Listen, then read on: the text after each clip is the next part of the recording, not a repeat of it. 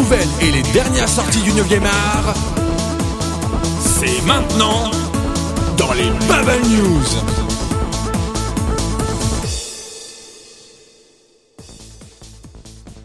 Bonsoir à tous chers auditeurs et bienvenue dans les Bubble News, votre rendez-vous hebdomadaire consacré à la bande dessinée de tous les horizons, que ce soit depuis le lointain Orient, depuis l'autre côté de l'Atlantique ou bien de notre bon vieux continent. Pour nous parler de manga, je serai ce soir accompagné de notre doyen. Bonsoir papy. Bonsoir BTO, bonsoir à tous. Et pour nous parler de bande dessinée franco-belge, l'inénérable Merton. Hello, hello Et pour ma part, je vous parlerai bien évidemment de ce qui reste, à savoir les comics. Et on commence donc avec Papillal, qui va nous parler des mangas au Salon du Livre. Et oui, puisque euh, le festival d'Angoulême s'approche, mais il faut déjà prévoir l'avenir, comme par exemple le salon du livre qui aura lieu du 22 au 25 mars. Et qu'est-ce qui va se passer du côté du manga? Eh ben, on aura six mangaka qui vont être, euh, qui, qui seront au salon. Donc on aura l'auteur de Vagabond, on aura Hikaru Nakamura, l'auteur des Vacances de Jésus et Bouddha, que je suis survolté. On aura euh, l'auteur et, le co-scénariste de Cesare, qui va bientôt sortir euh, chez Kiyun et qui reprendra la vie de Cesare Borgia. On aura aussi l'auteur de Une vie chinoise et l'auteur de It's Your World. Il y aura également un hommage à la revue Gero qui a révolutionné euh, le genre du manga. Il y aura du défilé cosplay, bref, il y aura plein de bonnes choses à faire euh, au, au Salon du Livre qui aura lieu du 22 au 25 mars. Venez nombreux Il était responsable du festival de la BD d'Angoulême et il vient d'être promu. De qui s'agit-il, Merton?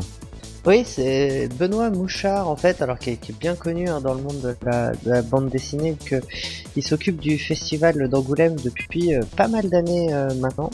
Et on a appris dans la semaine, là, qu'il va passer directeur de collection chez Casterman. Alors c'est un...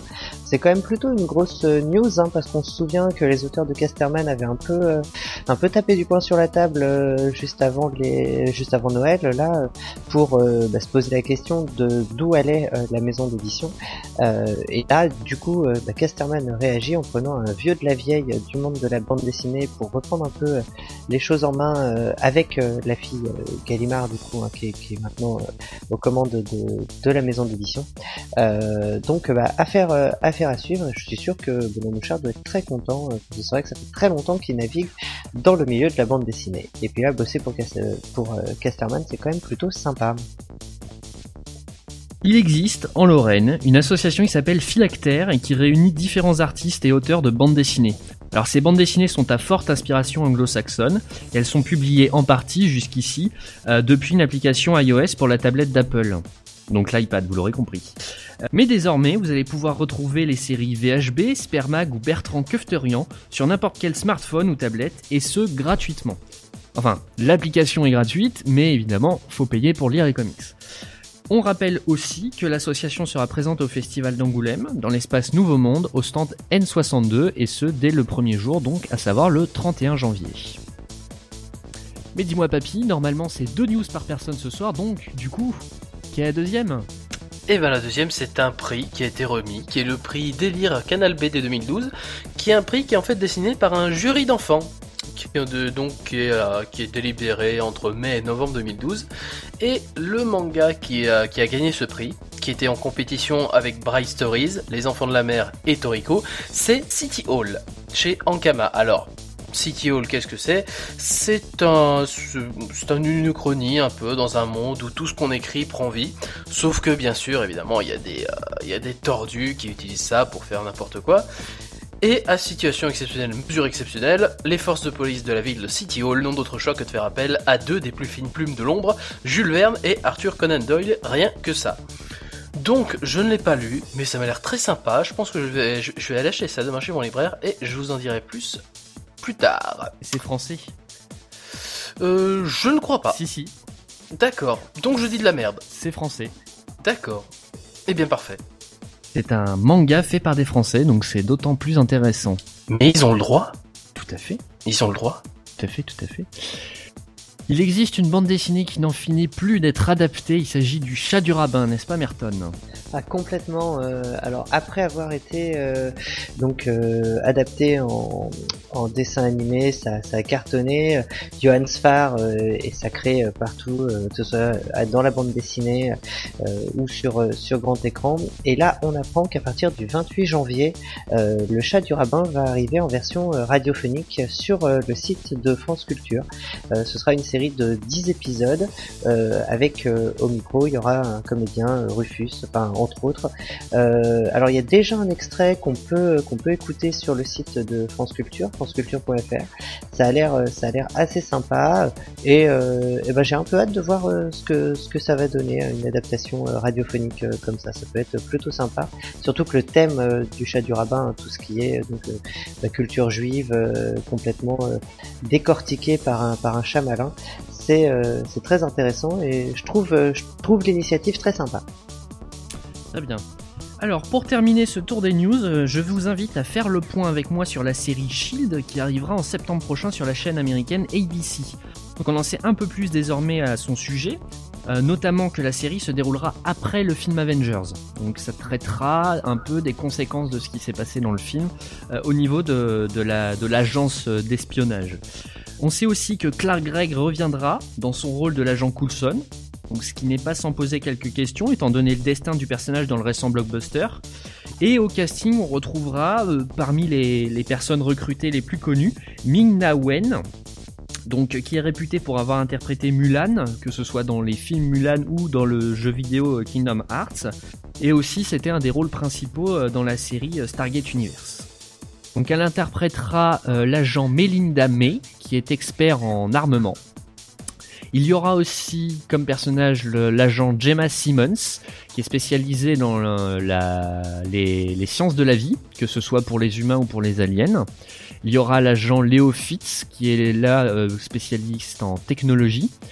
Il y aura également l'agent Grant Ward, et euh, Sky, qui est un personnage dont on sait pas trop encore de quel bord il est, il est un peu euh, mystérieux, donc voilà. Euh, on peut aussi savoir que on sait aussi, pour finir, que euh, cette série sera dans l'esprit euh, du court métrage Item 47 euh, qui accompagnait comme bonus le film Avengers à sa sortie en, DVD et Blu-ray.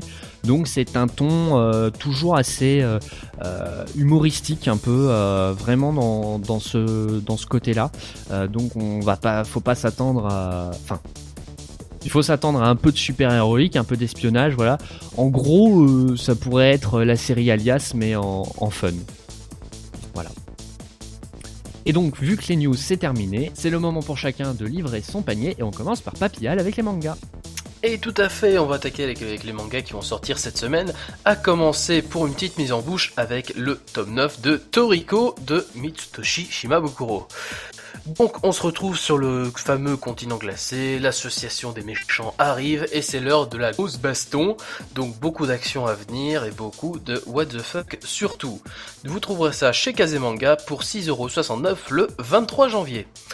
Dans mes favoris qui sortent le 23 janvier, on a aussi, on a enfin, on a enfin JoJo's Bizarre Adventure, ça y est, Stardust Crusader commence officiellement le tome 1 et il sort en même temps que donc la partie 7 euh, qui est Steel Ball Run.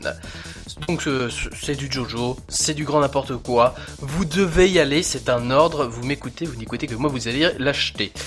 Donc c'est de Hirohiko Araki, c'est chez Tonkam, ça vous coûtera 6,99€ par tome, et c'est donc le 23 janvier. Et le lendemain, vous pourrez terminer ce petit panier comme vous finirez une série qui est tout simplement Judge, qui se termine avec le tome 6, Judge de Yoshiki Tonogai, qui a l'habitude de nous faire des petits huis clos un peu bizarres. Et eh bien cette fois ça y est, c'est la fin, les épreuves finales, les révélations, tout ça à affronter donc chez Kiyun pour 7,65€ le 24 janvier. Merci beaucoup Papy, et eh ben Merton c'est à ton tour de te livrer à cet exercice. Alors, moi je vais commencer par l'adaptation du jeu vidéo Devil May Cry qui, qui est sorti euh, chez Glénat. Alors, euh, ça, a quand même fait euh, pas mal pas de bruit. Hein. C'est une BD qui est, pas mal euh, attendue. Euh, bon, le jeu vidéo fait, un carton et c'est vraiment bah, une licence à, succès. Et du coup, Glénat a décidé d'adapter le Virgile en BD qui doit retrouver son frère Dante, le célèbre chasseur de démons. Alors, c'est scénarisé par Izu, découpé par Robin Recht qu'on avait vu sur Julius le troisième testament et le dessinateur c'est Patrick Pion. Donc euh, c'est quand même plutôt euh, des, noms de la BD, euh, de la BD moderne et ça a l'air de bien, de bien bouger. C'est donc c'est pour 14 euros chez Glénat et c'est un peu, à mon avis, ça va faire un carton. C'est un, un petit one shot qui a l'air assez terrible. Euh, ensuite, on va passer chez Casterman avec Le Tueur, tome 11. Alors, je, le, Tueur, c'est vraiment une grosse, grosse série. L'histoire, bah, comme son nom l'indique, hein, d'un tueur à gage qui a fait euh, pas mal de choses au fur et à mesure des tomes. Je vais pas tout vous raconter, mais dans le dernier, euh, disons qu'il avait pris les rênes d'une société pétrolière et on va suivre du coup dans ce nouveau tome la suite de ses aventures, sachant que meilleur ami est devenu ministre dans un pays d'Afrique, euh, d'Amérique du Sud, et il a besoin de ses compétences pour aller faire le ménage. Euh, donc c'est par euh, c'est par Jacabon et Matt chez Casterman. C'est 11 euros et si vous connaissez pas encore cette série, je vous la conseille fortement. Et je vais terminer, une fois n'est pas coutume, par un superbe bouquin qui sort chez Dupuis pour fêter les 75 ans euh, de Spirou. C'est bah, tout simplement une rétrospective des premières années de, Spirou. Ça s'appelle La véritable histoire de Spirou 1937-1946. Il y a plein d'inédits, il y a plein de témoignages, il y a plein de choses. Euh, c'est plus de 300 pages euh, uniquement sur le petit Groom euh, bah, qui, a fait euh, le, succès des éditions Dupuis. Et alors par contre là il va falloir être un gros fan parce que ça coûte quand même 55 euros. Mais pour tout collectionneur je pense que ça vaut le coup. Voilà pour ma sélection cette semaine. Eh bien, la mienne commencera par Aokigahara, la forêt des suicidés chez Atlantic BD. Donc euh, c'est une bande dessinée dont on a déjà pu parler dans le Synops Bubble Show consacré à la Paris Comics Expo puisque la bande dessinée était présentée en, avant-première. Alors c'est une euh, alors c'est une bande dessinée d'origine espagnole. Euh, et euh, qui, qui, est dans une thématique d'horreur. La forêt d'Aokigahara, située au pied du mont Fuji, est célèbre de par le monde parce que ceux qui veulent se suicider y convergent. Il est dit que l'esprit des suicidés vient hanter les vies de ceux qui les ont poussés à l'acte. Quand Alan, un Américain expatrié au Japon, est confronté au suicide de son ex-ami Masami, sa vie tourne évidemment au cauchemar, vous l'aurez compris. Donc c'est une bande dessinée qu'on vous recommande chaudement, tant pour son dessin que pour son ambiance absolument terrifiante. Et petite chose intéressante, c'est que cette, euh, bande dessinée initie une nouvelle collection donc consacrée à de la bande dessinée internationale chez Atlantic BD. Et donc les premières pages de la bande dessinée suivante euh, sont disponibles à la fin euh, de Aokigahara, la forêt des suicidés, disponible pour 11,95€ chez Atlantic BD. Je continue avec une sortie qui va euh, résonner sur internet euh, le 23 janvier prochain puisqu'il s'agit du tome 1 de la bande dessinée HeroCorp adapté euh, de la série TV du même nom. Donc c'est sur un scénario de, de, Simon Astier évidemment, dessiné par Faya et colorisé par Eban. Ça revient sur les origines de l'agence HeroCorp, mandatée par le gouvernement québécois. Ça revient aussi un peu sur les plus triste moment de Captain Québec, le héros national, et sur la montée en puissance du terrifiant The Lord, qui rallie à lui malfrats ainsi que super-héros déçus par le système et pervertis par l'argent facile. Donc une préquelle à la série télé euh, que vous pourrez trouver donc en dessin pour 19,95€ chez Soleil. Et enfin pour terminer, depuis hier en kiosque, vous pourrez trouver Before Watchmen numéro 1 chez Urban Comics qui regroupe les numéros 1 des séries euh, estampillées Before Watchmen, Minutemen, Silk Spectre, euh, Spectre Soyeux si vous préférez, Le Comédien, Ozymandias et Le Hibou. Donc ce sont des préquels, encore, à la bande dessinée culte d'Alan Moore et Dave Gibbons, une bande dessinée qu'on présente plus, Watchmen. Ces histoires ont un peu créé la polémique, puisque normalement personne n'est censé pouvoir toucher la bible qui est Watchmen, mais bon, DC, ça n'a aucunement euh, freiné euh, DC Comics, qui a rallié quand même deux grands noms de la bande dessinée américaine, comme Brian Azzarello, J.J. Jones, Darwin Cook, Amanda Conner, John Michael Straczynski, Andy Kubert et Joe Kubert. On vous le conseille chaudement. Et c'est donc la fin des Bubble News pour ce soir. Merci à vous deux, Merton et Papillal, de m'avoir accompagné dans cette émission. Mais merci à toi. Oui, merci à toi. Merci aux auditeurs.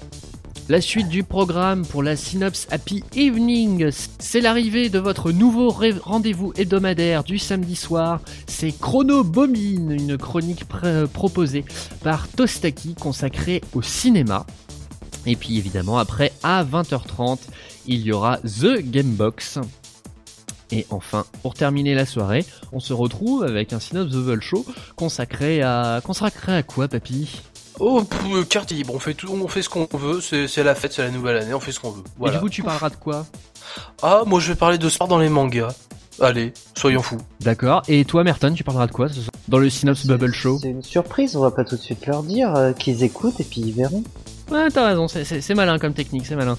Mais bon, il y aura d'autres surprises. Hein. euh, tous les trois, on aura chacun un dossier et on parlera d'autres choses encore. Coup de cœur, coup de gueule, bref.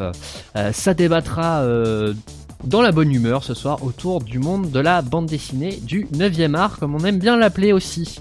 Voilà, merci beaucoup de nous avoir écoutés jusqu'au bout. N'oubliez pas que vous pouvez retrouver cette émission en replay sur le site de Synops Live, synopslive.net, mais aussi en podcast sur iTunes. À la semaine prochaine pour de nouvelles Bubble News, et sinon à tout à l'heure, 21h pour le Synops Bubble Show. À tout à l'heure. Bye bye